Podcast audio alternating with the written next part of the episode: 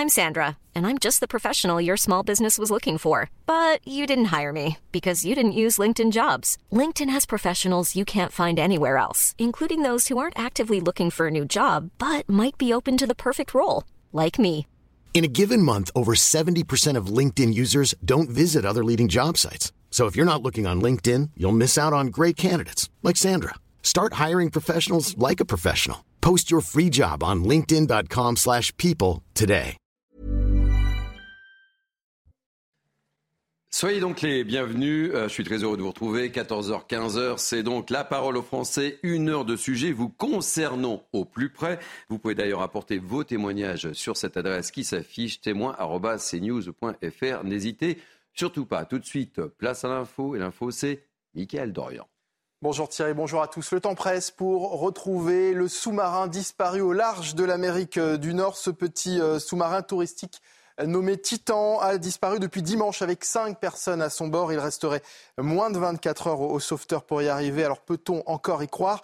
La réponse est oui pour Michel Lourd, archéologue sous-marin interrogé sur notre antenne et qui reste confiant on ne peut pas euh, ergoter et discuter à l'infini sur des informations qui restent parcellaires, mais en tout cas, les informations recueillies, je reste confiant si le sous-marin n'a pas implosé, s'il n'est pas coincé, mais pourquoi le serait-il? Euh, Je pense que oui, il reste une chance, et tant qu'il y aura cette chance, moi j'y crois. Nouvelle nuit d'orage en France. Plusieurs départements ont été touchés, notamment le Cher, où il y a eu d'importants euh, dégâts. Regardez euh, ces images d'arbres à terre ou encore de toitures arrachées, images tournées dans la commune de Preuilly. 80-90% des bâtiments du village ont été impactés. Écoutez le témoignage de cet employé viticole. Honnêtement, peut-être en 10-15 minutes de temps, c'est arrivé très vite. On n'a pas eu le temps de, euh, un abat, un vent, mais violent, d'une violence inouïe. On voyait plus rien. C'était tout blanc, une grêle qui s'est abattue, comme on peut le constater. Hein. Toutes les vignes sont hachées. Euh. Troisième jour d'orage consécutif donc, et Météo France qui ce mercredi a placé en vigilance orange 10 départements sur une diagonale allant du sud-ouest au centre. Vous le voyez euh, sur cette carte, parmi les départements concernés, le Cher une fois de plus, la Nièvre, la Dordogne ou encore la Haute-Vienne. Dans l'actualité également, huitième jour de grève des agents de propreté à, Marseille. Euh, vous allez le voir, ces euh, images de la, de la gare Saint-Charles où les déchets s'accumulent. Même chose euh, dans les couloirs du métro marseillais. Les grévistes réclament des revalorisations de salaire et des garanties sur l'emploi. Une bonne nouvelle à présent pour les Lyonnais qui s'inquiétaient pour leurs vacances. Depuis quelques jours, le délai pour obtenir un, un passeport ou une carte d'identité a été divisé par quatre. La raison la mise en place de deux nouveaux centres temporaires dans l'agglomération lyonnaise. Ils seront en service jusqu'au mois d'octobre. Reportage dans le premier arrondissement d'Olivier Madinier. Cette jeune femme a besoin d'une carte d'identité pour son enfant afin de partir en vacances. Elle a obtenu un rendez-vous en à peine quelques jours. En trois jours, ce qui est parfait puisque mon enfant est né il y a dix jours, donc je ne pouvais pas beaucoup anticiper plus. Pour partir cet été encore, c'est comme on part depuis l'Italie, il fallait absolument une carte d'identité pour prendre le bateau un délai considérablement raccourci grâce à la mise en place de ce centre temporaire. La ville de Lyon a embauché 17 personnes. Les Lyonnais peuvent dorénavant espérer avoir leur passeport dans un délai d'un mois grâce à une prise de rendez-vous accélérée. J'avais regardé il y a quelques temps, euh, j'avais des délais euh, de plus de six mois et là euh, j'ai regardé en quatre jours j'ai réussi à obtenir quelque chose donc c'était parfait. J'ai pris le, rendez-vous avant-hier et donc en deux jours avoir un rendez-vous pour, pour un renouvellement de passeport c'est quand même assez rapide effectivement. La ville de Lyon n'a pas la main sur les délais de fabrication des documents d'identité. En revanche, en proposant des créneaux de rendez-vous supplémentaires, elle réduit le temps d'attente afin de déposer un dossier. C'est un vrai progrès parce que ça permet effectivement aux personnes qui avaient des rendez-vous éventuellement plus lointains de prendre rendez-vous ici et euh, pouvoir partir à, la date à laquelle ils souhaitaient partir. Avant la mise en place de ce centre, il fallait attendre en moyenne quatre mois pour obtenir un passeport. Et puis les États-Unis annoncent une aide supplémentaire d'1,3 milliard de dollars, soit 1,2 milliard d'euros pour l'Ukraine. Annonce du secrétaire d'État américain lors de la conférence internationale pour la reconstruction de l'Ukraine qui se tient aujourd'hui et demain à Londres en présence de Volodymyr Zelensky, le président ukrainien.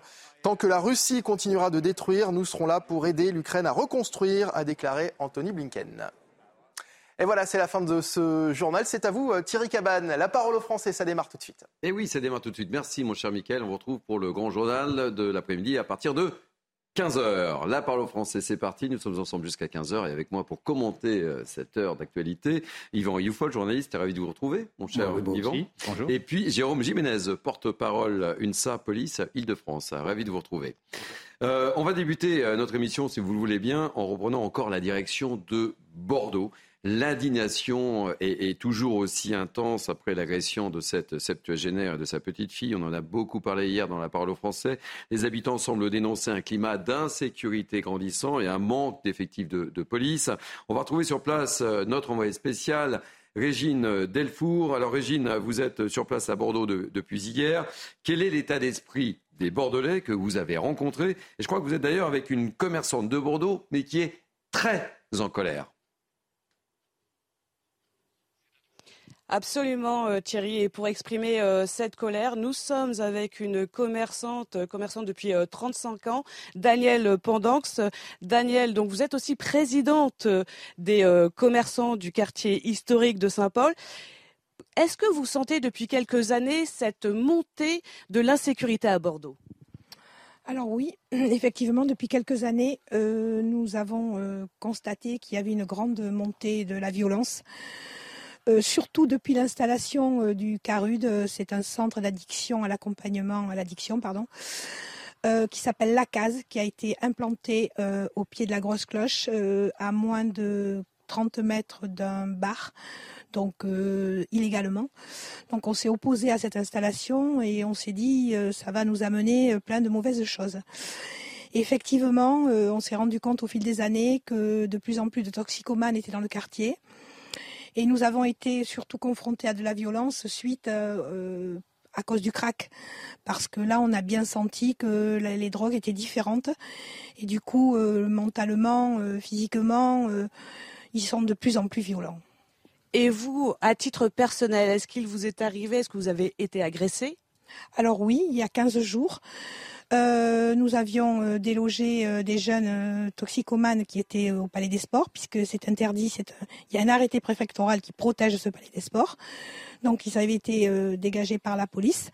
Ils s'étaient installés sur un banc en face des commerçants, près d'un square où des enfants jouaient. Donc il y en avait un surtout qui était sur le banc. Donc j'y suis allée. Je lui ai demandé gentiment s'il pouvait aller plutôt sur les quais où il y avait de l'herbe, où il aurait pu se reposer et, et ça gênait personne. Il s'est levé comme un fou, avec euh, bien sûr, il avait une bouteille de bière à la main, parce qu'ils sont très alcoolisés aussi. Il devait être très certainement sous crack, parce qu'il était très énervé. Et là, il, il m'a accoursé pour me, me, taper. Donc heureusement, il y avait la police qui était là, qui était en train de vider un squat. Ils étaient 4-5, euh, ils avaient cassé une porte pour entrer, pour se coucher. Donc là, les policiers sont arrivés tout de suite et lui ont demandé de, partir. Il a dit non, non, je lui ferai la peau. Donc moi, j'ai pas osé rentrer dans ma boutique qui était à côté. Je suis allée me protéger dans un autre commerce. Il m'a suivi, donc j'ai eu peur. Et là, j'ai dit au commerçant, bon, je vais partir vite en courant par les derrière parce qu'il y a une petite rue qui mène à ma boutique. Donc je suis partie en courant, il m'a suivi en hurlant qu'il allait me faire la peau. Donc je suis partie, je me suis cachée et les commerçants ont vu ça, ils m'ont dit viens avec nous. J'ai dit non parce que je ne pourrais pas rentrer dans ma boutique. Donc j'ai continué, je suis partie. Et là, il a demandé aux commerçants où j'étais. Il leur a indiqué bien sûr une autre route. Il est parti comme un fou avec euh, son sac à dos, mais vraiment euh, très énervé pour me, me frapper quoi. Et par rapport à cela, est-ce que vous trouvez que le maire de Bordeaux répond euh, par rapport à ces problèmes d'insécurité dans cette ville? Alors le maire de Bordeaux, pour moi, c'est la même chose que le CARUD, c'est-à-dire que c'est stérile, hein, c'est-à-dire euh, on n'avance pas, on fait trop de prévention, de méditation, de on va peut-être voir, mais on ne fait pas des choses concrètes voyez, par exemple, on a demandé au Palais des Sports pour éviter qu'ils se mettent dans les recoins et qu'ils se droguent, qu'ils se piquent devant les enfants. On a demandé à ce qu'on mette des plantes. Bon, on s'est dit c'est écolo, ça va marcher. Eh bien non. Euh, Madame, enfin, je voilà, euh, une personne de la mairie a dit tout simplement ah non parce que c'est de l'anti. Euh, SDF. Donc on n'avance pas quoi. On laisse faire. On ne leur dit rien. ils sont couchés partout. Euh, je je, sais plus quoi faire, mais on, se sent vraiment en insécurité parce qu'à tout instant, ils peuvent se lever, une crise de folie, un manque, euh, et ça y est, ils nous agressent. vous ne vous sentez pas du tout en sécurité Ah mais alors pas du tout en sécurité. Hein. Et puis les parents maintenant amènent les enfants à l'école parce qu'ils ont peur. vraiment, il y a une grosse insécurité à Bordeaux, oui, ça c'est sûr. Merci beaucoup euh, Daniel, merci d'avoir répondu euh, à nos questions euh, sur CNews. Merci beaucoup pour ce témoignage, Régine Delfour. Je rappelle que vous êtes accompagnée par Jules Bedeau. C'est terrible, hein, Yvan Huffol, la réaction de, cette commerçante, et, ce sont des véritables scuds à l'encontre de la municipalité bordelaise. Hein. Le maire de Bordeaux, c'est stérile. C'est-à-dire qu'il y a à Bordeaux, comme ailleurs, mais singulièrement à Bordeaux, un double scandale. Il y a d'abord ce scandale révélé par une vidéo de, cette décivilisation, pour reprendre le mot qui a été celui qui a été repris par le mm. président de la République, avec une violence qui s'exerce non pas, non pas seulement sur les forces de l'ordre, sur les maires, sur des médecins, etc., mais maintenant sur des femmes, des enfants, des bébés. Nous avons vu, ça à Annecy. Mais là, donc c'est absolument intolérable. On, on, se rend bien compte qu'il y a quand même quelque chose qui ne fonctionne plus. Mais le deuxième grand scandale, et peut-être le pire des scandales aujourd'hui, c'est cette loi de l'omerta qui tente à vouloir balayer toutes les indignations de ceux qui mettent en cause précisément ces délinquants et la passivité d'une partie des autorités, pas de toutes les autorités, mais singulièrement de l'autorité municipale. Il suffit d'entendre à demi-mot les, griefs qui sont portés par l'ancien maire de Bordeaux sur son successeur, mmh. que c'est l'ancien maire de Bordeaux qui a. Et c'est lui qui a divulgué, justement. C'est pour ça qu'on a parlé de récupération politique. Et donc, quand on entend Mme Borne qui se dit vouloir être proche des Français dénoncer une instrumentalisation, une récupération de ce fait divers qui est un fait divers atroce. Quand on, entend Mme Borne et le maire de Bordeaux d'ailleurs qui dit qu'il trouve indigne également mm. que l'on s'indigne, mais enfin je pense que ces gens-là devraient avoir des comptes à rendre, car l'indignation, bien entendu, elle est de voir une grand-mère avec sa petite fille maltraitée à ce point. Et je, je trouve que vraiment cette manière qu'ont les progressistes, parce que ça vient de ce camp-là, de vouloir jeter, euh, au prétexte de pudeur, de vouloir jeter un voile sur ces violences-là, qui sont des violences insupportables, qui sont souvent en lien avec l'immigration, même si j'entends bien qu'ici euh, le, délinquant est français. Euh, il faudrait voir depuis quand il est français malgré tout, et ça, mhm. ça n'exclut pas de poser la question de savoir s'il ne faut pas s'interroger sur l'accès à la nationalité. Mais en tout cas, cette volonté de vouloir taire des violences qui sont maintenant, qui signifient que le, que la France est maintenant une sorte de Titanic, on y reviendra peut-être tout à l'heure, on en parlera en qui, qui est en train d'approcher d'un naufrage. Et si on ne fait rien pour corriger cette trajectoire, nous allons effectivement sombrer. Jérôme Jiménez, euh, vous êtes porte-parole UNSA euh, Police. Euh, deux questions en une. que vous inspire cette dramatique agression avec cette image qui a choqué tout le monde, dont tout le monde parle évidemment. mais vous voulez également insister sur la réactivité de vos collègues à, Bordeaux dans effectivement l'arrestation de cet agresseur. Oui, on voulait, euh, nous, à l'UNSA Police, hein, euh, saluer le travail euh, des policiers et notamment des policiers bordelais. Pourquoi? Alors déjà, bien sûr, j'ai mes, premières pensées, elles vont pour les victimes. Hein. Évidemment. Surtout, cette petite fille, cette mamie, les proches et la famille, pour eux, ça doit être plus que douloureux à vivre. Et on, leur souhaite bien évidemment un, bon rétablissement. donc je voulais vous parler surtout des policiers bordelais. Pourquoi? Parce que ce qu'il faut savoir, c'est qu'en primo-internement, c'est un équipage de police secours qui est intervenu sérigraphié, bleu, blanc, rouge, comme vous connaissez. On arrive sur place, on préserve tracé indice, on prend en compte les victimes, on isole des témoins, on exploite les vidéos du visiophone qui euh, sont sur les réseaux.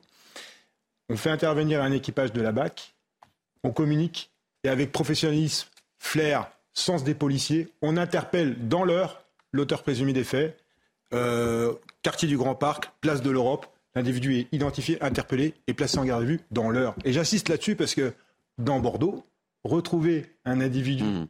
identifié, interpellé, c'est n'est pas une mince affaire. Et si vous voulez, j'insiste d'autant plus parce que c'est un équipage de la BAC, brigade anti-criminalité de Bordeaux, qui interpelle cet individu. Et bien souvent, certains politiques se permettent de critiquer la BAC et voudraient même dissoudre les BAC. Qui a la connaissance du terrain? Qui a la connaissance de la population? Qui a la connaissance des délinquants les plus notoires, puisque multirécidivistes, et ça c'est encore un autre sujet. Donc sur ce point bien précis, voilà, il faut souligner la grande qualité des policiers et le, professionnalisme qu'il y a eu euh, et la communication entre tous ces services sur la police bordelaise. Alors justement, vous venez de l'évoquer, euh, Jérôme, multi-récidiviste, une quinzaine de condamnations. Yvan Eufol était avec moi sur cette émission hier. On avait un de vos collègues euh, de la région Aquitaine euh, qui était totalement affligé, effectivement, par, par la situation. et puis 15 condamnations, quoi. Qu'est-ce qu'il faisait dehors? Parce qu'il était connu. Il était, connu. 15 condamnations, une vingtaine d'antécédents au traitement des antécédents judiciaires. Donc, c'est quand on a, on, a, des procédures euh, et des enquêtes de police euh, en qualité d'auteur ou euh, de plaignant. Mais quelque part, aujourd'hui, quand on commande semaine après semaine, c'est fait. C'est fait divers, mais j'ai bien envie d'appeler ça des, surtout des délits et des crimes. Je vous rappelle les infractions qui ont été retenues lors du placement en garde à vue cet individu. Violation de domicile, tentative d'enlèvement et séquestration, violence sur personnes vulnérables et mineurs de moins de 15 ans. Donc, ce n'est pas juste un fait divers. Derrière, il y, a, il y a quelque chose de beaucoup plus profond et grave, et notamment euh, sur le plan des infractions qui sont commises. Donc, euh, euh, on n'en peut plus, en fait, nous, les policiers, de retrouver tout le temps les mêmes personnes dehors, et toujours pour ces motifs qui sont en plus, là, le mobile de tout mmh. ça, on ne le connaît pas encore. Ça se trouve le, mobile, il va être encore très futile et euh, euh, c'est vrai, vraiment. Euh, on, va parler du, profil de cet agresseur dans quelques instants, puisque nous serons en direct avec Laura Lebar, psychanalyste. Mais justement, il y, a, un sondage que, j'aimerais vous faire découvrir. C'est sondage, c'est ça pour CNews qui vient de tomber. Donc, faut-il une tolérance zéro, peine de prison ferme pour les personnes reconnues coupables d'agression physique? La réponse et 82% oui, 17% non. Et faut-il donc une tolérance zéro, peine de prison ferme pour les personnes reconnues coupables d'agression physique selon euh, la couleur euh, Total gauche 71%, Total centre 83%, Total droite 91%. Mon cher Yvan Rioufol. Ce, ce n'est pas vraiment étonnant. On se doute bien que les Français qui sont gagnés maintenant par un sentiment d'abandon de la part des autorités, singulièrement de la part de la justice, certainement pas de la part de la police, mais de la part de la justice, euh, ne demandent qu'une chose, en effet, c'est d'avoir un État qui, soit qui redevienne un État fort. Là, nous avons un État qui a la main qui tremble. Donc ce sondage dit naturellement ce que l'on entend nous-mêmes partout dans les rues, naturellement. Moi, ce qui me... Et j'ai bien entendu vos, vos, réactions, ils sont tout à fait exacts. Ce qui me... Ce m'importe, c'est de voir également aujourd'hui quel est le rôle de la vidéo, parce que je pense qu'il est urgent aujourd'hui, face précisément à toutes ces opérations de désinformation qui sont menées par une partie d'un camp qui voudrait taire ces violences, il est urgent de tout dire précisément et de hmm. tout montrer. Et moi, j'applaudis. Alors, je vois que de diffuser des vidéos serait interdit, et je comprends très bien les, précautions de la famille qui ne veut pas non plus que les visages soient, divulgués avec dans des, des hmm. positions euh, aussi, euh, oui, la famille a contesté le fait que cette oui, soit, je, je peux comprendre, mais je ne, porte aucun jugement sur le, la famille qui voudrait effectivement qu'on cesse de diffuser cette vidéo-là. Mais n'empêche que c'est bien aussi parce que la vidéo a été diffusée, pas que l'agresseur a pu être également retrouvé aussi facilement par la police. Je ne remets pas du tout en cause naturellement l'efficacité de la police, mais s'il n'y avait pas eu la vidéo, ça aurait été plus compliqué que cela. Et moi, je pense qu'aujourd'hui, il, faut, il ne faut plus hésiter à tout dire et à tout montrer, y compris par des vidéos, afin que l'on comprenne, qu'on fasse bien comprendre où est le mensonge aujourd'hui. Le mensonge aujourd'hui, il n'est pas chez ceux qui dénoncent ces incivilités-là, qui dénoncent cette décivilisation que l'on traite en général de charognard, d'extrême droite ou je ne sais quoi, mais bien chez ceux qui veulent faire taire, encore une fois, cet effondrement d'une partie de la société. Et réaction rapidement avant qu'on retrouve Laura Lebar. Pour rebondir sur la vidéo, vous avez raison de le préciser, on s'en sert et on a identifié l'individu et c'est une très bonne chose. Mais la vidéo, elle ne sert pas qu'à ça, elle permet aussi de caractériser les faits cette infraction. Et c'est aussi sur la base de la vidéo que la justice peut s'appuyer euh, pour rendre euh, voilà, des, des, peines qui, sont, euh, qui soient voilà, fermes, on l'espère, pour cet individu. on va s'intéresser au profil de, l'agresseur. On est avec Laura Lebar, visage bien connu sur CNews. Je suis ravi de vous retrouver, ma chère Laura Lebar. Vous êtes psychanalyste. Vous avez essayé de, de nous donner quelques clés. Le suspect dont l'état de santé ne permet ne permettait pas le, maintien en garde à vue a été interné en hôpital psychiatrique et présente a priori euh, des troubles de comportement majeurs. Il était connu, on peut se poser la question de savoir pourquoi il était dehors. Alors c'est exactement euh, ce que je disais hier, il y avait Alexis Isard en plateau qui me disait qu'il risquait 10 ans de prison et j'espère que cette fois-ci il les prendra.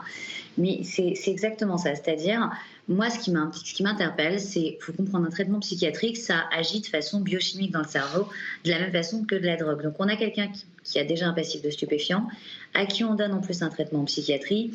Euh, il faut quand même faire attention à ce qu'on fait. Un traitement en psychiatrie, ça soigne pas tout. Et si on rajoute des substances et des stupéfiants, on a plutôt tendance à aggraver le problème.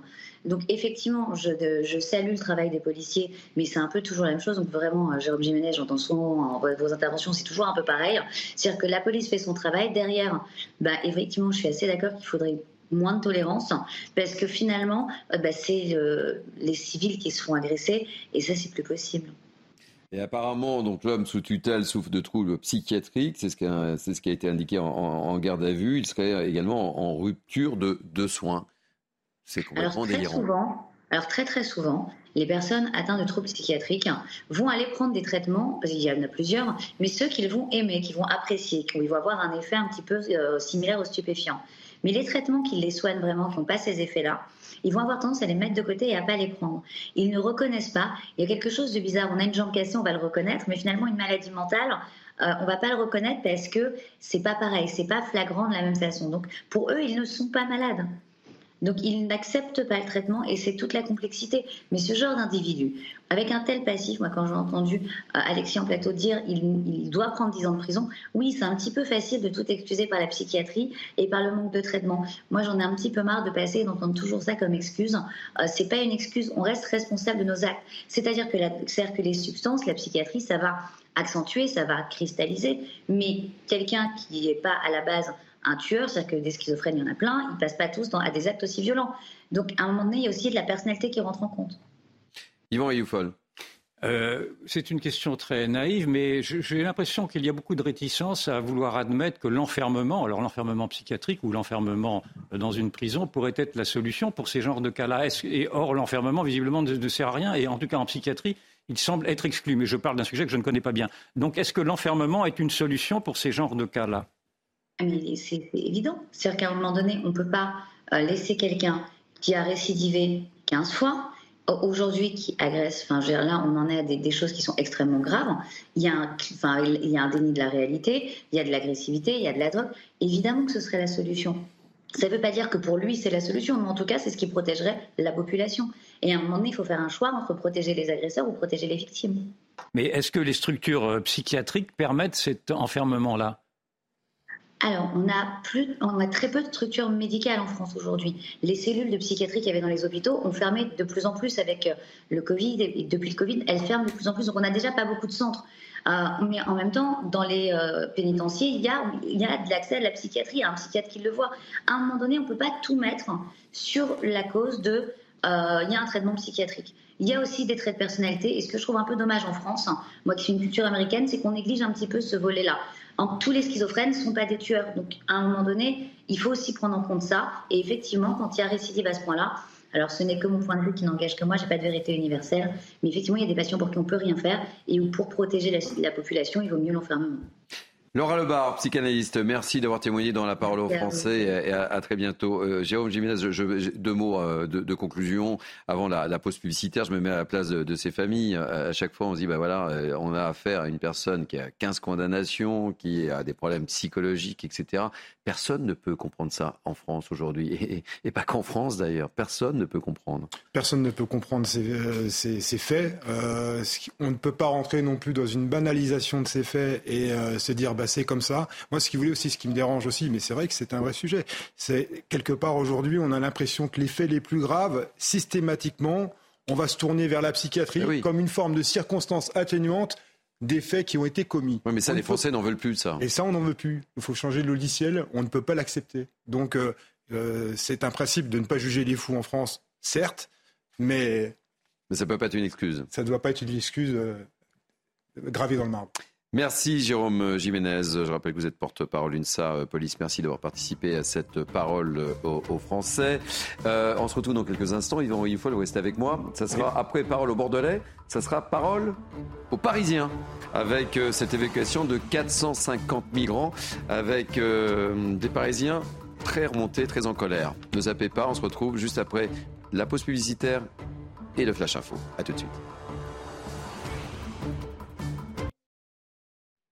Bienvenue sur CNews, il est quasiment 14h30, c'est la parole aux Français jusqu'à 15h tout de suite. Place en info avec Michael Dos Santos. La, CFDT a un nouveau leader. Marie-Lise Léon succède à Laurent Berger à la tête du premier syndicat français. La deuxième femme à occuper le poste de secrétaire général de l'histoire devrait incarner une forme de continuité. La passation de pouvoir a lieu ce mercredi au Zénith de Paris. Arrêtez de financer des énergies fossiles, faites payer les pollueurs, le tout accompagné du dessin d'une éolienne. Cette banderole a été déployée ce matin devant la Tour Eiffel par des activistes écologistes. Une action qui n'est pas due au hasard, elle intervient à quelques heures du sommet de Paris sur un nouveau pacte financier mondial. Et puis enfin, près de trois quarts des Français ont l'intention de partir en vacances cet été. Pour la plupart d'entre eux, leur destination privilégiée sera la France. Selon Olivier Grégoire, ministre délégué au tourisme, le record de la fréquentation touristique de 2019 pourrait être battu cette année. Allez, dernière ligne droite pour la parole aux Français, jusqu'à 15h avec moi pour euh, réagir sur cette actualité. Yvan Youfol, journaliste que je suis ravi d'accueillir. On va, on va intituler cette rubrique Parole aux Parisiens, si vous le voulez bien, mon cher euh, Yvan. Euh, on va prendre la direction de la rue Erlanger, puisque y a quelques 450 migrants qui occupaient, vous le savez, on en a beaucoup parlé sur cette antenne, qui occupaient une école désaffectée dans le 16e arrondissement depuis maintenant 77 jours, se sont installés hier sur la place du Palais Royal, dans le centre de Paris. Ils ont été évacués, je le disais, sous haute tension par les forces de, l'ordre, et ça s'est passé dans la nuit. On, voit le reportage de, Mathieu Devez, et ensuite on sera justement, euh, mon cher Yvan Youfol, avec Olivier Babinet, qui est habitant de la rue Erlanger, qui nous racontera ce qu'il a vécu. Des policiers copieusement insultés par des migrants, symbole des scènes de tension vécues cette nuit dans la capitale. Après quelques heures d'occupation place du Palais Royal, environ 450 migrants sont évacués par les forces de l'ordre dans une ambiance tendue.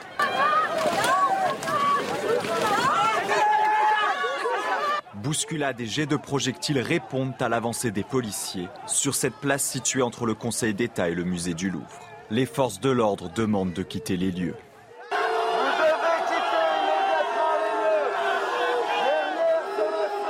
Mais soutenus par des élus de gauche, des membres de trois associations d'aide aux migrants créent des chaînes humaines. Un porte-parole dénonce les méthodes employées par les forces de l'ordre. Ils ont resserré la nasse petit à petit en sortant les personnes au fur et à mesure. Donc c'était les personnes qui étaient traînées par le sol, enfin traînées sur le sol. Il y a eu une quarantaine d'interpellations. Euh, il y a plusieurs jeunes qui sont partis euh, à l'hôpital. Là, on est un peu démunis. L'intervention des forces de l'ordre s'est conclue peu après une heure du matin. Alors Yvan on va retrouver tout de suite euh, Olivier Babinet, habitant de la rue euh, Erlanger. Soyez le bienvenu, Olivier Babinet. Alors vous, euh, vous aviez une vue plongeante sur, sur le camp. Vous êtes, vous êtes soulagé en, ce mercredi après-midi? Dites-moi tout. Bah, je suis à la fois soulagé et triste parce que honnêtement, la manière dont ça s'est passé, le, départ a été vraiment un peu pathétique. C'est-à-dire que hier après-midi, on a vu que, que l'association Utopia 56 préparait quelque chose, hein, puisqu'ils se sont réunis dans la cour de l'école. Et ensuite, on a vu euh, les, les, nourritures qui ont été mises dans les camions, ils sont partis. Et ensuite, les, les, migrants sont partis par groupe de 10 à 15 personnes, euh, avec à leur tête quelqu'un de, de l'association qui les emmenait prendre le métro. Et il y avait quelqu'un qui était à l'entrée de, de l'école et qui, toutes les 5 minutes, leur donnait le go euh, pour pouvoir partir. Donc c'était vraiment quelque chose qui était clairement organisé. Et on les a retrouvés, parce qu'après on les reconnaît, place du Palais Royal.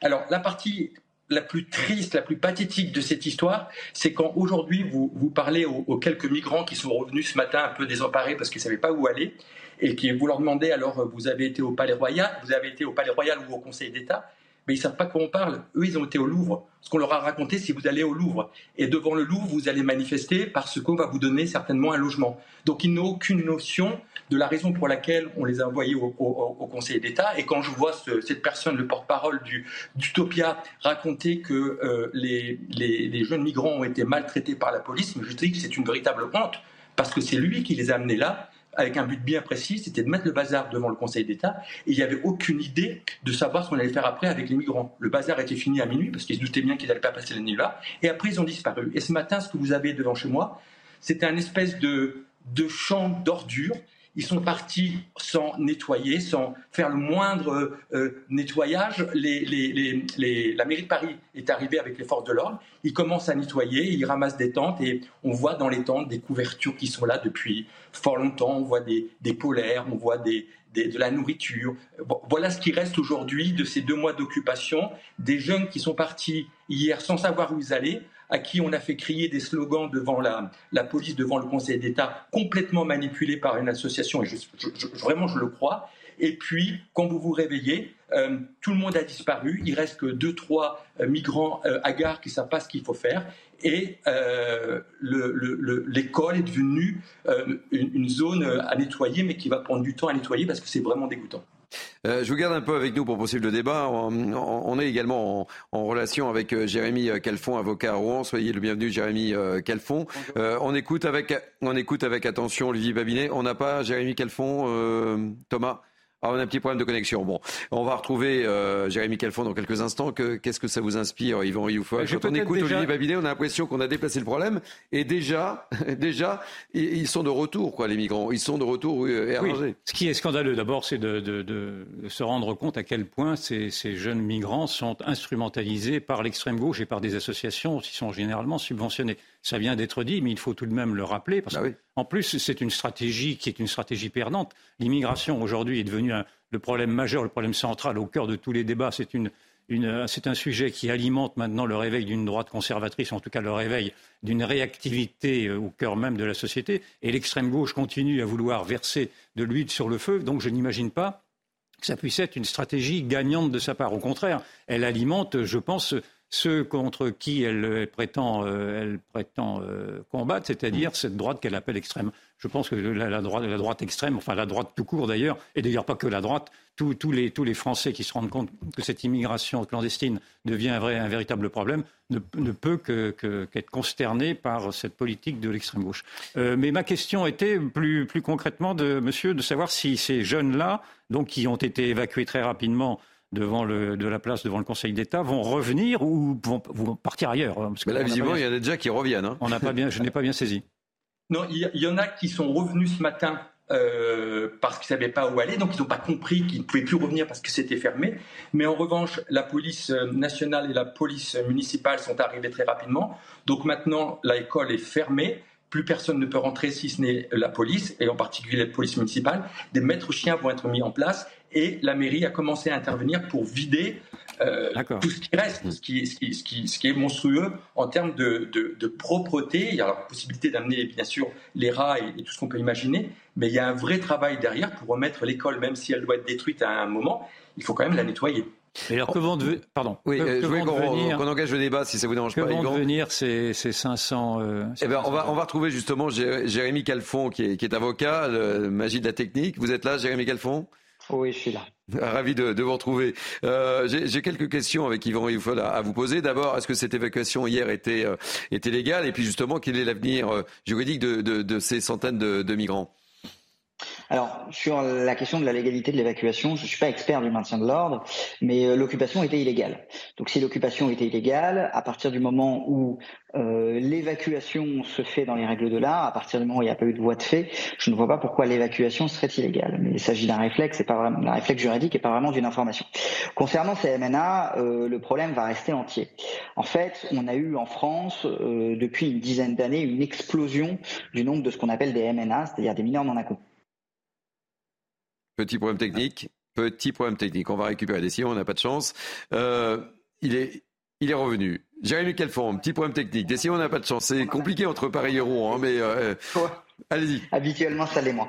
On en avait 5 000 en 2014. Aujourd'hui, on en a 15 000. Et si vous voulez, ces MNA, lorsqu'ils se présentent euh, aux portes de l'aide sociale à l'enfance, on les évalue. Et soit ils sont considérés comme des mineurs, ils sont pris en charge par l'aide sociale à l'enfance, soit ils ne sont pas considérés par des mineurs et ils vont errer dans la rue. Et ce sont ces gens-là euh, qui, sont, euh, qui ne sont pas reconnus mineurs, qui vont errer dans la rue, qui vont causer tout un tas de nuisances, qui vont notamment euh, commettre un certain nombre de délits, qui vont devenir SDF. Et, et finalement, la problématique de la prise en charge de ces jeunes qui ne sont pas reconnus mineurs est énorme puisque on ne sait pas quoi en faire. Il n'y a pas aujourd'hui de structure hors association qui est capable de véritablement les prendre en charge. Donc, que vont devenir ces jeunes personnes? Aujourd'hui, personne n'est capable de le dire, à part les associations, personne ne les prend en charge. Euh, quand on écoute euh, Olivier Babinet, on voit bien, certains sont revenus, ils sont totalement paumés. Vous même passez l'expression, mais on a l'impression qu'on déplace le problème d'un point A à un point B et qu'on n'a pas fini d'en parler sur les plateaux de CNews de ce genre de situation. Non, mais en fait, ce genre de situation est, extrêmement fréquente. Euh, vous avez un nombre très important de mineurs qui arrivent, avec des services qui sont totalement saturés, des services d'évaluation qui sont totalement saturés, des mineurs qui, la France vient d'être condamnée pour ça par la Cour européenne des droits de l'homme, qui doivent être normalement pendant le temps de leur évaluation euh, pris en charge par l'aide sociale à l'enfance. Et si, aujourd'hui ça n'est malheureusement pas le cas, si ces mineurs sont reconnus comme étant majeurs, alors c'est circulé, il n'y a rien à voir, on les remet dans la rue et ils sont totalement perdus et c'est à ce moment-là que euh, ces gens vont être totalement désœuvrés. Alors qu'on constate que les mineurs qui sont pris en charge par l'aide sociale à l'enfance ont plus de possibilités de s'intégrer que les autres puisqu'ils sont scolarisés, puisqu'ils sont pris en charge, alors que ces jeunes gens qu'on va relâcher entre guillemets dans la rue euh, n'ont aucune chance d'intégration à ce stade puisqu'il n'y a aucune prise en charge, il n'y a aucune aide. ils vont évidemment, ils vont évidemment, excusez-moi, pardon, ils vont évidemment euh, pour certains euh, se voir délivrer une OQTF, une euh, obligation de quitter le territoire français, mais vous savez aussi bien que moi, on en a largement parlé sur ces plateaux, des difficultés de mettre en mm. œuvre les OQTF. Euh, ces jeunes sont souvent sans aucun papier d'identité et c'est extrêmement compliqué de les renvoyer chez eux dans la mesure où les pays d'origine, en général, n'acceptent pas de les reprendre. Yvan Youfol, dernière question. Oh, non, c'est pas une question, c'est une réflexion. C'est montrer ces images montrent à quel point l'État aujourd'hui est, est, totalement débordé, ne maîtrise plus naturellement la maîtrise de ces flux, ne maîtrise plus euh, la maîtrise de la volonté des Français même, et que l'état de droit dont on nous rebat les oreilles permet précisément des situations illégales de perdurer au point même d'avoir des provocations jusque sous les fenêtres du Conseil d'État, car avec des, slogans que, j'ai entendus en tout cas tout à l'heure euh, de, ces, jeunes migrants disant police assassin. Donc les jeunes migrants eux-mêmes sont poussés par ces mouvements d'extrême gauche à cracher sur la police dans un pays qu'ils veulent rejoindre. Et, pour tous ces gens-là, visiblement, la, la, République est incapable de, quoi que ce soit. Et donc, je, trouve ces, ces situations Jérémy Calfon, le, le, mot de la fin sur, le sujet. est dramatique pour nous-mêmes. Jérémy Calfon, une réponse, une réponse rapide. C'est que, c'est que malheureusement, euh, ce sujet des migrants de la rue Erlanger qui dure hein, depuis un certain temps est assez symptomatique de ce qui est en train de se passer. Il y a une vraie filière migratoire qui se met en place sur le dos des mineurs non accompagnés. Vous avez un certain nombre qui sont majeurs et qui se déclarent mineurs et un certain nombre de vrais mineurs. La question, c'est de faire le tri. Mais en réalité, euh, même une fois que vous avez fait le tri, vous n'êtes pas beaucoup plus avancé puisque les personnes que vous reconnaissez comme majeures vont errer dans la rue et c'est euh, de ces personnes dont on va se plaindre la plupart du temps, alors que lorsqu'elles sont prises en charge, l'intégration euh, peut, bien se dérouler. Merci beaucoup euh, de votre témoignage, Jérémy Calfon, avocat à, Rouen et visage bien connu des plateaux de, de CNews. Merci mille fois, Jérémy Calfon. Un, mot de conclusion, Olivier Babinet, vous nous tenez au courant si jamais effectivement ces, migrants reviennent dans, votre quartier? Oui, sans problème, je, je, le ferai, mais je voudrais d'abord remercier les, la, mairie, enfin pas la mairie de Paris, mais les éboueurs de la mairie de Paris, parce qu'ils ont un sacré travail à faire. Ils ont commencé ce matin et c'est pas facile. Merci euh, mille fois, Olivier euh, Babinet. Je rappelle que vous êtes habitant de la rue Erlanger. Allez, dernier sujet pour euh, cette parole aux Français, mon cher euh, euh Yvan euh. Euh, on va parler de cette course contre la montre pour retrouver Titan. Vous savez, Titan, c'est ce petit submersible. Le monde entier connaît le nom de Titan. C'est ce petit submersible touristique porté disparu au large des côtes américaines avec cinq personnes à bord, euh, l'objectif était d'explorer euh, l'épave du Titanic, décidément, le syndrome du Titanic, hein, c'est incroyable. Et à son bord, il y a un Français, Paul-Henri euh, Nargelet, un amoureux du Titanic. On sera d'ailleurs avec deux de ses amis dans quelques instants. Je crois qu'on on voit les, explications de Sarah Fanzari sur cette disparition de Titan. Fleuron d'Ocean Gate Expedition, ce petit sous-marin questionne. Étroit et non homologué par une autorité publique, le sous-marin répondait-il à toutes les exigences requises pour naviguer dans de si grandes profondeurs? Avant de monter dedans, nous n'avions jamais vu le sous-marin. Il y a très peu d'informations sur le site internet. On y apprend juste qu'il s'agit d'un submersible en fibre de carbone à la pointe de la technologie, unique en son genre. Je ne savais pas à ce moment-là que l'on pouvait piloter l'engin à l'aide d'une manette de console de jeu. Dans un article publié sur son blog en 2019, le constructeur reconnaît qu'il n'a pas été classé par un organisme public de certification, mais assure que son engin, qualifié d'innovation, respecte les normes de sécurité. Il affirme avoir conçu son appareil en collaboration avec notamment Boeing et la NASA. 50 plongées d'essai ont, selon lui, prouvé qu'il résistait aux énormes pressions de l'océan profond. Si le titane, dont il est en partie constitué, est une matière fréquemment employée dans la conception de sous-marins, les fibres de carbone, elles aussi utilisées pour sa fabrication, posent question. Cette matière, plus légère que le titane et plus maniable, permet de réaliser des formes complexes, mais elle résiste beaucoup moins à la pression de l'eau sur le long terme. La course contre la montre continue. Le Titan est équipé d'assez d'oxygène pour maintenir ses passagers en vie jusqu'à 96 heures. Il est possible d'estimer que les personnes à bord manqueront d'air dès jeudi 13h, dans le meilleur des cas. Allez, Yvan Rioufol, on va retrouver euh, l'un de nos deux invités, euh, Mathieu euh, Johan, attaché de presse de Paul-Henri Nargelet. Mathieu Johan, merci, merci d'avoir accepté de témoigner dans, Parole aux, Français. Paul-Henri Nargelet, c'est pas n'importe qui, il est un peu surnommé Monsieur Titanic, c'est une référence dans, le, dans le monde. je serais tenté de dire que dans cette course contre la montre, c'est peut-être rassurant, je dis bien entre guillemets, d'avoir le profil d'une personne comme, euh, comme Paul-Henri Nargelet dans, dans, dans, ce, dans ce titan peut-être, parce qu'il connaît, il connaît bien la zone non seulement, bonjour, non seulement euh, Paul-Henri euh, Nargelet connaît extrêmement bien la zone, puisqu'il a effectué plus d'une trentaine de missions déjà sur site. Paul-Henri est quelqu'un de très expérimenté qui a plongé aux quatre coins de la planète sur les épaves dans des conditions souvent périlleuses et dangereuses. C'était pas la première fois d'ailleurs que Paul-Henri connaît des mésaventures euh, dans le cadre de ses missions. Il est déjà resté coincé plusieurs fois, beaucoup moins longtemps, et heureusement, mais il a déjà connu des situations d'urgence. donc son expérience, son âge, le fait qu'ils connaissent particulièrement bien l'épave, en effet, euh, euh, nous laisse penser que euh, on, peut espérer une issue, une issue favorable, d'autant que les derniers éléments semblent nous montrer que qu'une vie, que de la vie humaine, en tout cas, essaie d'envoyer des signaux à la surface. Et là, cette course contre la montre, puisqu'en fait, la, deadline, hein, vous me dites si je me trompe, c'est demain 13h, c'est ça en capacité d'oxygène?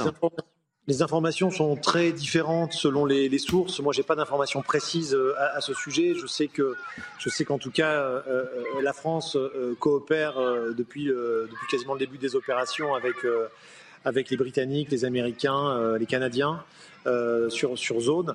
que ce soir, un, robot, le, du matériel vraiment très performant devrait arriver sur site enfin pour pouvoir prêter main forte aux recherches. Et, donc, euh, on espère tous une issue très favorable et heureuse, même si on sait que ça reste compliqué, que ça reste une situation extrêmement délicate. Euh, euh, vraiment, les, informations sont trop contradictoires pour que je puisse vous en confirmer une seule. Mathieu Johan, je, vous garde avec nous, évidemment, dans Parle aux Français. On va retrouver un autre ami de, de Paul-Henri Nargelet. Il s'agit de, Bertrand Sibose, expert en recherche sous-marine. Soyez le, bienvenu. Bertrand Sibos, qu'est-ce que vous pouvez nous dire? Vous suivez effectivement euh, cette course contre la montre avec précision. Euh, je le disais avec Mathieu Johan, c'est dans cette situation un peu difficile, hein, évidemment. Euh, c'était aussi une chance d'avoir quelqu'un comme Paul-Henri Nargelet dans, au, sein de, des, cinq personnes. Oui, bien entendu, et je pense que Mathieu Johan est encore plus à même que moi pour pouvoir le, confirmer. Paul-Henri était, quelqu'un de, respecté et respectable, bien évidemment. Et euh, pour l'avoir connu à l'époque où il était euh, comment il était officier dans la marine nationale française où il commandait le, groupement de plongeurs des mineurs. Euh, il était réputé pour être quelqu'un d'extrêmement prudent et d'extrêmement précis sur toutes ses actions, euh, autant sur sa plongée personnelle euh, que sur les plongées qu'il a pu faire ensuite, notamment pour Canal+, avec les sous-marins de Canal+, au fur et à mesure de, sa vie.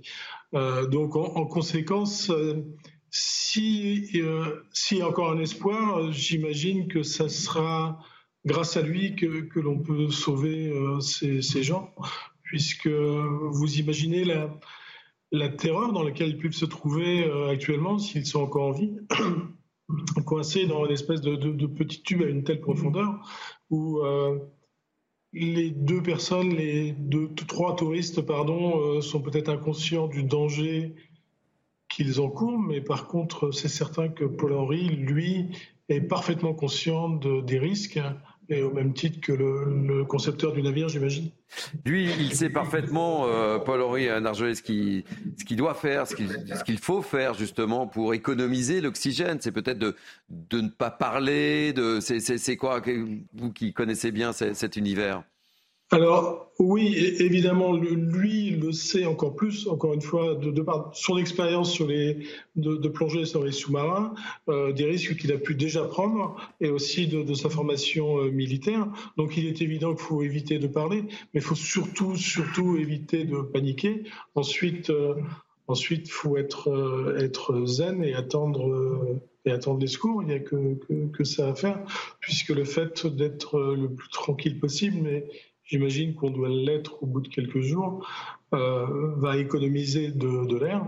Par contre, ce qui me surprend, et, je reviens à ce que tu disais l'attaché de presse de Paul-Henri tout à l'heure, euh, c'est les informations contradictoires que l'on puisse avoir, notamment sur les bruits qui ont été euh, entendus.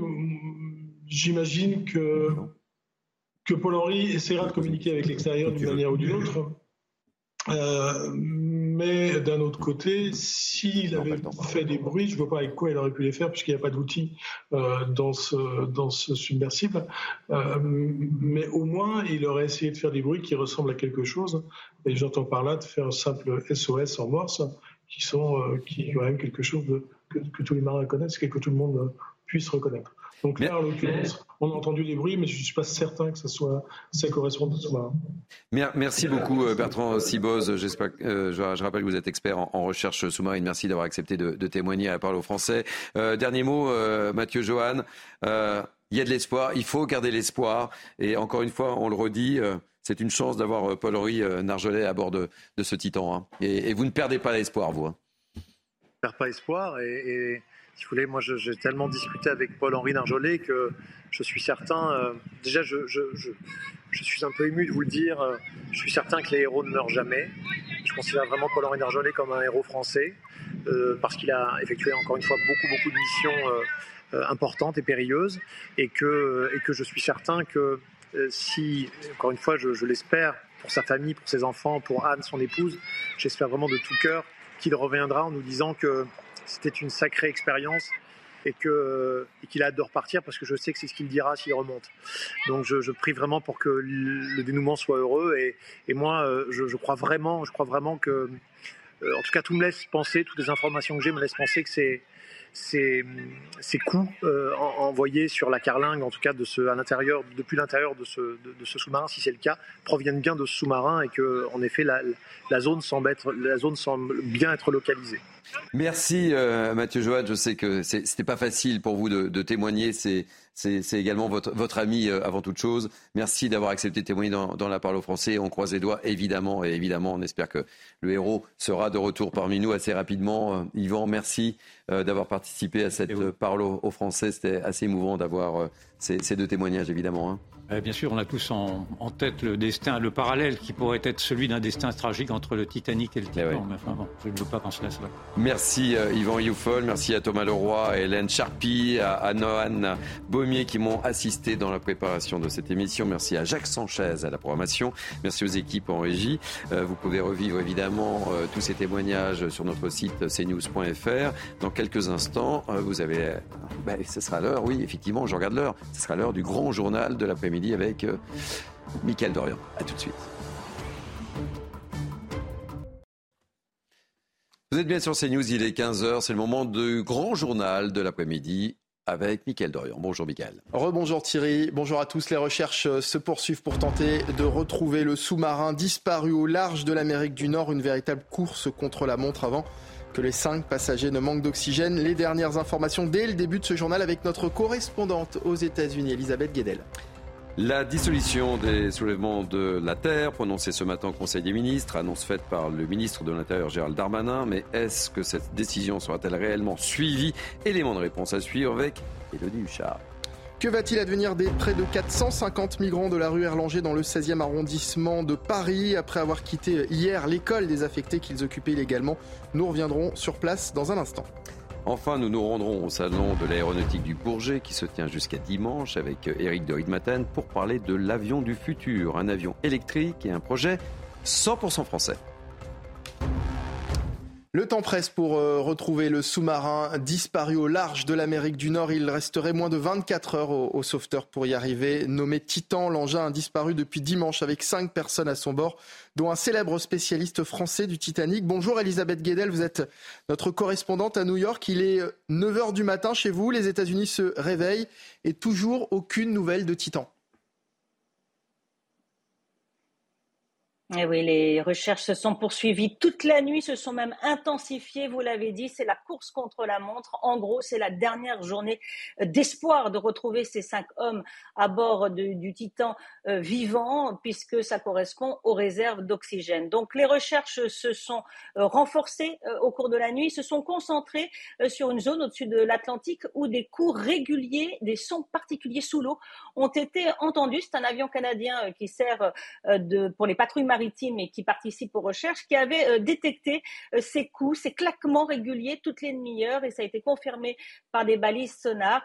Euh, le fait que ça soit très régulier, hein, cette régularité donne espoir, puisque pour les experts, ça ne peut être que donné par des humains. Ce ne sont pas des bruits anodins ou, multiples qu'on peut aussi détecter dans l'eau. Donc les recherches, c'est la course contre la montre, vous l'avez dit. Les experts aussi se demandent pourquoi en fait ce sous-marin n'a pas n'est pas remonté à la surface face dès le début des problèmes. Il a disparu euh, dimanche soir, ce qui donne, ça fait déjà deux jours. Et euh, normalement, les secours, le, dispositif prévu à bord, dès qu'il y a le moindre problème, le sous-marin doit remonter de lui-même. Ce n'est pas le cas. Et c'est évidemment l'urgence, hein, repérer ce sous-marin, le sortir de l'eau et libérer ces cinq hommes à bord.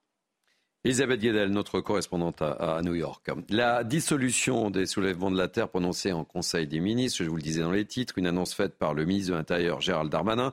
Le collectif dénonce une décision très politique et lors de son compte-rendu, Olivier Véran, le porte-parole du gouvernement, a justifié justement cette décision.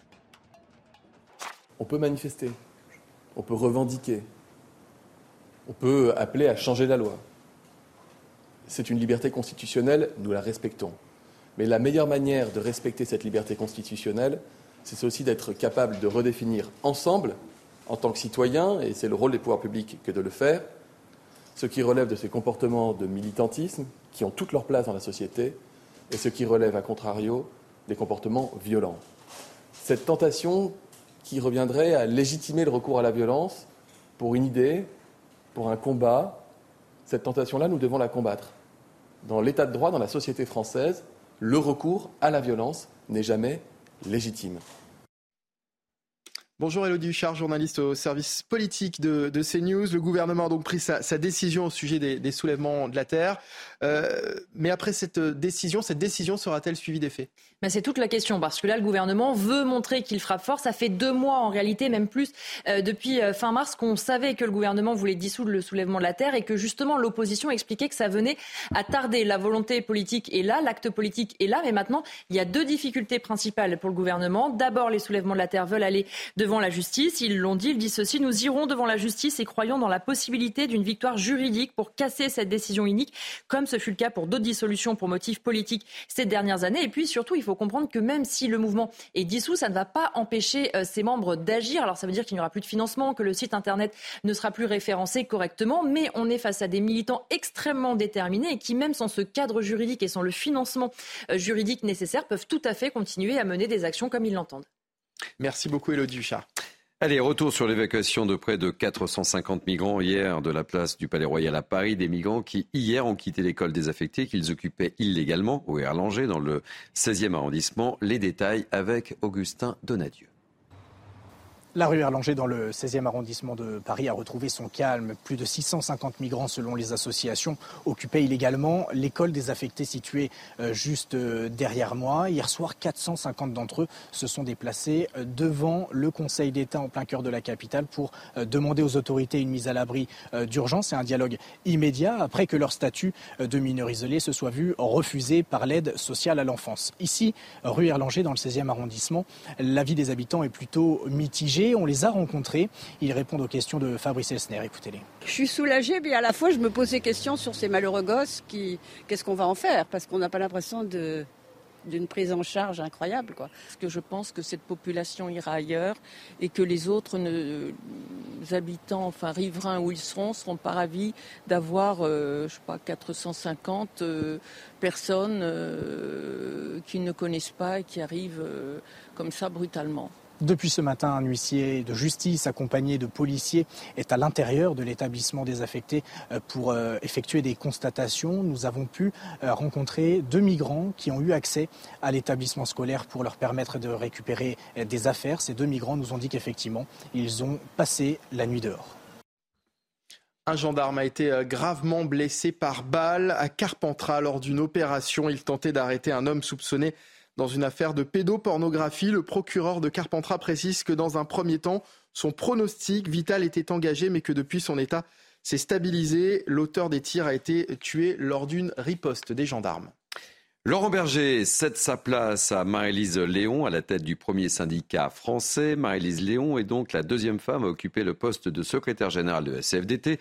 Un changement de style, mais pas de changement de ligne, a précisé Laurent Berger. C'était chez nos confrères de France 2. D'abord, nous, on va le faire dans un cadre extrêmement apaisé et consensuel. Euh, euh, mais euh, non, c'est pas. Vous savez, il n'y a, pas de changement de ligne. La CVT est une organisation très cohérente aujourd'hui, qui est très installée dans le paysage syndical, qui est la première organisation syndicale de ce pays. Et, mais, bien votre inventaire, quand mais, même. Hein, mais, il y a un changement. Bah ouais, mais c'est la réalité. Euh, mais il y a un changement de style, forcément. C'est, on est très proche avec Marie-Lise Léon sur notre conception du syndicalisme, mais elle est aussi plus jeune. Elle, est, elle, a d'autres, une autre histoire professionnelle. Et, mais il y aura un changement de style, je le souhaite. Le seuil d'alerte pour la pollution aux algues vertes est dépassé sur euh, certaines plages des Côtes d'Armor. Des moyens financiers importants sont mobilisés pour lutter contre le phénomène, mais en attendant, la préfecture a demandé aux communes de fermer les plages concernées. Reportage sur place de Michael Chailloux. Depuis lundi, la plage de Saint-Guimont est fermée. À Ilion, sur 13 km de littoral, 5 sont inaccessibles pour cause d'algues vertes. Les années passent et la situation demeure, même si le budget du plan algues vertes a été doublé. La maire de la commune est très remontée contre l'État en charge du dossier. Pour une compétence État, en fait, on en est, euh, ben, voilà, on en est au point zéro. À un moment donné, il va falloir faire quelque chose. Parce que là, en fait, on continue de laisser la situation s'aggraver. Ben, moi, moi, je vois ça comme ça. Donc, c'est facile de parler euh, d'argent c'est facile, parler de mesures. Ben, euh, montrez-nous alors. Les écologistes de Bretagne sont eux aussi très en colère contre l'administration. Ils organisent ici une petite manifestation pour dénoncer l'agrandissement d'une fosse à lisier d'un éleveur bovin à proximité d'un ruisseau. Il y a un laisser-aller des pouvoirs publics qui ne regardent pas de près euh, pour la défense de l'environnement. Petit moment de tension quand les éleveurs concernés font une apparition remarquée. On a eu tous les feux verts de l'administration, tout est OK. Donc euh, on, a affiché notre permis. Contrôler déjà les stations balnéaires comme Pléneuf-Valandré ou je sais pas ou Saint-Brieuc et voir ce qui sort. À quelques jours des vacances, la baie de Saint-Brieuc ne se présente pas sous son plus beau jour, mais selon la maire d'Ilion, il y a très peu d'impact sur le tourisme, comme si les couleurs des algues vertes et leur ramassage étaient devenus une attraction estivale en Bretagne. Allez, Mickaël Dorian, on va prendre un peu de hauteur dans ce journal. Direction à présent le salon de l'aéronautique du Bourget qui se tient jusqu'à dimanche. Eric de Rigmaten est sur place. Et on va parler de l'avion du futur, l'avion électrique, un projet 100% français et qui volera bientôt. Je suis sur un stand 100% français avec l'avion électrique du futur. Il s'appelle ERA. Il a été développé par d'anciens d'Airbus, 19 personnes à bord. Il va aussi être fourni à l'armée si tout va bien. Ce sont en fait des avions qui consomment très peu, électriques, avec des batteries. J'ai rencontré son cofondateur. C'est un avion qui a huit moteurs et qui euh, distribue la propulsion sur la voilure. C'est des batteries qui euh, complètent en fait la source d'énergie euh, pour transporter en fait cet avion 19 places ou transport cargo. Et on a un turbogénérateur qui transforme en fait du fuel, du SAF, euh, qui complète en fait les capacités d'endurance d'un avion comme celui-ci. Emmanuel Macron nous a fait l'honneur en fait de, faire euh, une visite. On a également euh, Carole Delga, qui est présidente de la région Occitanie, qui croit beaucoup au projet des avions électriques et qui nous soutient depuis la création de l'entreprise. Donc effectivement, l'État français et les régions sont à nos côtés pour développer nos avions. Les plus grands équipementiers français sont dans la boucle. Thales, Safran pour euh, développer les moteurs ou l'avionique, c'est-à-dire le cockpit.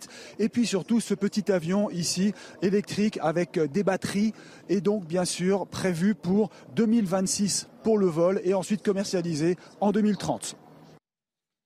L'actualité internationale, les États-Unis annoncent une aide supplémentaire d'1,3 milliard d'euros, soit 1,3 milliard de dollars, pardon. Hmm soit 1,2 milliard d'euros pour l'Ukraine, annonce du secrétaire d'État américain lors de la conférence internationale pour la reconstruction de l'Ukraine qui se tient aujourd'hui et demain à Londres et lancée ce matin en visioconférence, vous le voyez, par le président ukrainien Vladimir Zelensky.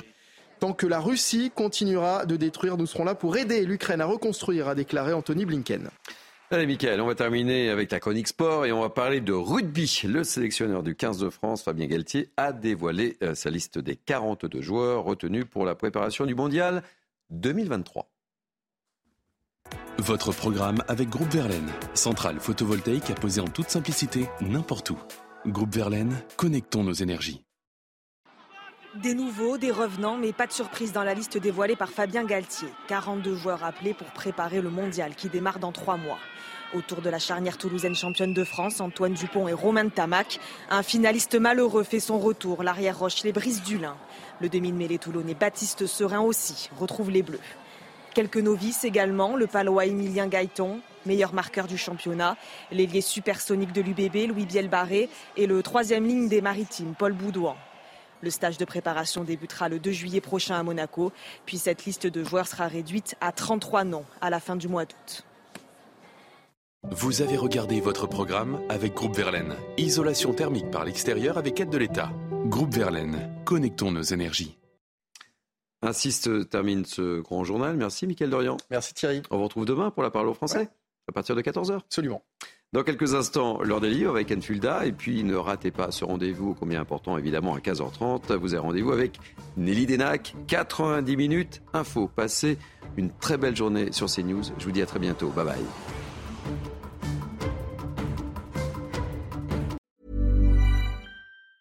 Planning for your next trip? Elevate your travel style with Quince. Quince has all the jet setting essentials you'll want for your next getaway, like European linen, premium luggage options, buttery soft Italian leather bags, and so much more. And is all priced at 50 to 80% less than similar brands. Plus, Quince only works with factories that use safe and ethical manufacturing practices. Pack your bags with high-quality essentials you'll be wearing for vacations to come with Quince. Go to quince.com slash pack for free shipping and 365-day returns.